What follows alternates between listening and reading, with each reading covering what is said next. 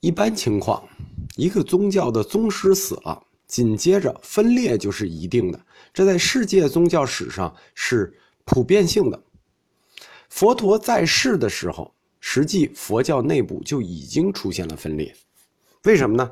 因为大家都觉得自己是对的，他怎他怎么能不分裂呢？每个人都觉得自己才是对的，而且，即使佛陀在世的时候，佛陀的堂弟提婆达多就已经公开反佛。这个提婆达多，书上有很多记载。据说他最早是随佛出家的，诵经六万法藏，具三十相，八十种好，就是每项就比佛陀少两样。佛陀是具三十二相，八十二种好，智慧与意象他仅次于佛陀，但是他提出的教义跟佛陀就完全不一样，并且跟佛陀是针锋相对的。就是说，他也是以佛立宗。大家要记住，佛是觉悟者的意思。释迦以觉悟立宗，提婆达多也以觉悟立宗。所以说，佛陀在没有过世之前，或者没有涅槃之前，佛教内部已经分裂了。提婆达多的一说跟佛陀针锋相对的有五点。第一点，他说僧众只能乞食，就是僧众只能要饭。不得在施主家吃饭，而且你还不能自己做饭吃，你只能要饭。第二条，这条是佛陀最不同意的地方，就是说跟他在一说上说明确指出，这叫分别说。这条叫什么呢？说只能露天住宿，尽受住于阿兰若。什么叫阿兰若？就是田间地头近远处。哪儿远住哪儿，哪儿远的小房子住哪儿，叫阿兰若。第三条不一样的叫只能素食，这点我要跟大家说，佛教一开始是可以吃肉的，佛陀也可说可以吃肉，但是提婆达多一开始就说必须素食。第四点，只得着粪扫衣，不得穿不湿的衣服。就是施主给你的好衣服不能穿。第五条非常核心，跟佛陀也是针锋相对的，叫什么呢？叫不吃金钱，就是不拿钱，不攒东西，不拿钱。那我们看一下这个提婆达多的这个教义就相当的朴素了。其实他的教义现在在中国还有，就是辽宁海城有个大悲寺，就是说，呃，每天只能要饭。只能住在这个露天或者破地方，哪儿远住哪儿，只能吃素，然后只能穿破衣服，而且不能要钱，也不能拿钱。佛陀对这五条完全不能接受，他说这是分别说。他指出，这个僧人愿意住哪儿，甭管是住在阿兰若，就是哪儿远住哪儿，还是群居住在庙里，是随心所乐，就是你愿意住哪儿住哪儿，于道无碍。第二条。就是吃肉的问题。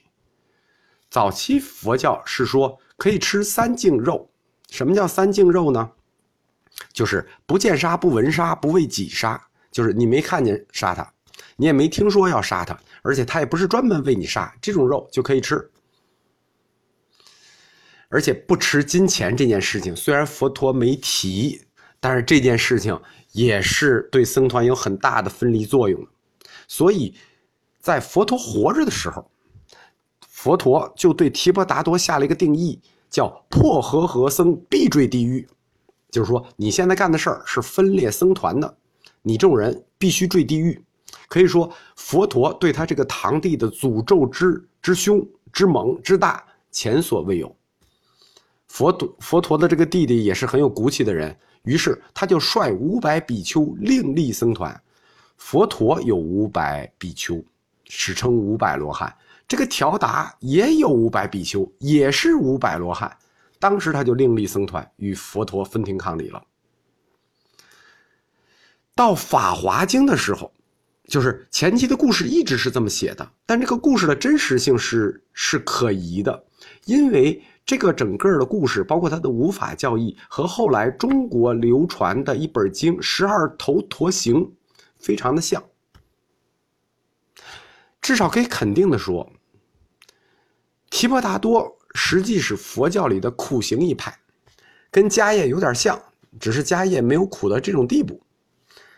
早期佛经都是这么描述的，但是到了《法华经》，忽然为之一变，而且把提婆达多提到了一个空前的高度，他反而成了佛陀的师傅了。于这点，我们就说中国造经非常的不可靠，随时随地都以如是我闻的形式出来，为了阐述他们的观点，这个前后矛盾地方比比皆是。提婆达多一直是佛教史上的公案，直到今天为止。不同的教派还在讨论它，就好像大家就觉得辽宁这个海城的大悲寺这是好和尚，少林寺的是坏和尚，这实际是不同僧团的主张问题。佛陀一去世，很显然，僧侣之间的意见分歧就会越来越严重。到阿育王出现为止，佛教出现过三次集结。明确记载的是有两次集结。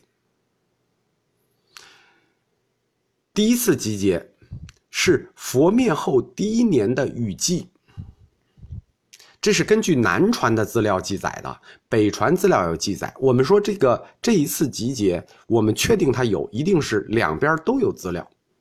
这一次集结由大迦叶主持，五百比丘参加，在王舍城七叶窟，现场有阿难。受命送出诸经，就是经是完全由阿难送出来的。优婆离送出戒律，这个时候戒律的基本结构就确定了，包括戒律的性质、条款、制律的缘起，在当时就成型了。律当时就成型了，因为迦叶非常重视律的或者说戒的制定，因为佛陀要以戒为师嘛，必须把这个制定出来。经。就以阿含的形式分作五种，也基本固定下来了。但是这一次与会送的经律都没有文字记载，有文字记载已经到了一百多年后，就是史上的第二次集结，佛陀死后一百五十年左右。耶舍，这是一个。西方名僧，就西方就是在西印度的一个著名僧人，耶舍召集七百僧侣，在费舍离城举行了第二次大集结，再一次统一经和律的问题，仍然重点是讨论戒律。大家知道，大家集结主要讨论的是戒律，但这一次集结真正导致了。佛教僧团的大分裂，因为上一次所有与会讨论的都是声闻弟子。什么叫声闻弟子？就是听过释迦讲法的，所以在教法和教义上不会有那么大的分裂。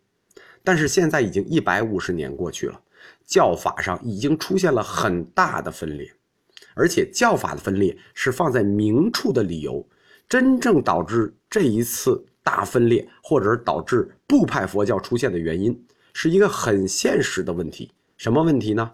钱的问题。在这一次集结里头，就是这次集结以讨论戒律为主。在这一次集结的时候，西方的僧侣耶舍他们确定了十非法事。什么叫十非法事？就是宣布接受金钱的布施，存储多余的食物，存储私人的物品。都是非法的，而东方拔旗国的比丘则公然主张要向施主索要钱财，以购置生活的必需品。在佛经里甚至大白话写道：“说法必须要钱。”就这么写着。后来根据这个，佛陀甚至《西游记》里还编出了。讲法需要三升三斗啊，还是五升五五斗五升金子？然后我的法还卖便宜了的故事，实际就从此而来。虽然支持耶舍，就是支持呃不能接受钱、不能存储食物这些僧侣是少数，但是他们是上座，就是在僧团做的时候，他们坐在上座，地位高，所以强行通过了是非法事。为什么会这样呢？因为这些都是得道的名僧，他们日常都是由国王啊、有钱的大商人啊去供养的，他们不需要，就是等于国王什么已经派人，就他们不用花钱，他们都是得道名僧。但是拔旗国比丘的多数派坚决反对啊，说你们已经成名了，无欲无求了，你们的日常生活也不需要钱，我们还得活着呀，我们活着才能传法呀。所以拔旗国的比丘是多数派，他们坚决反对这一教义。他们立刻就组织了上万人的一次大集结，承认了实施合法，就这十个事儿都是合法的。由此集结，早期佛教就彻底分裂成了上座部，就是做僧侣合在一起的时候，坐在上座的上座部，又叫长老部和大众部，又叫多数部，两部。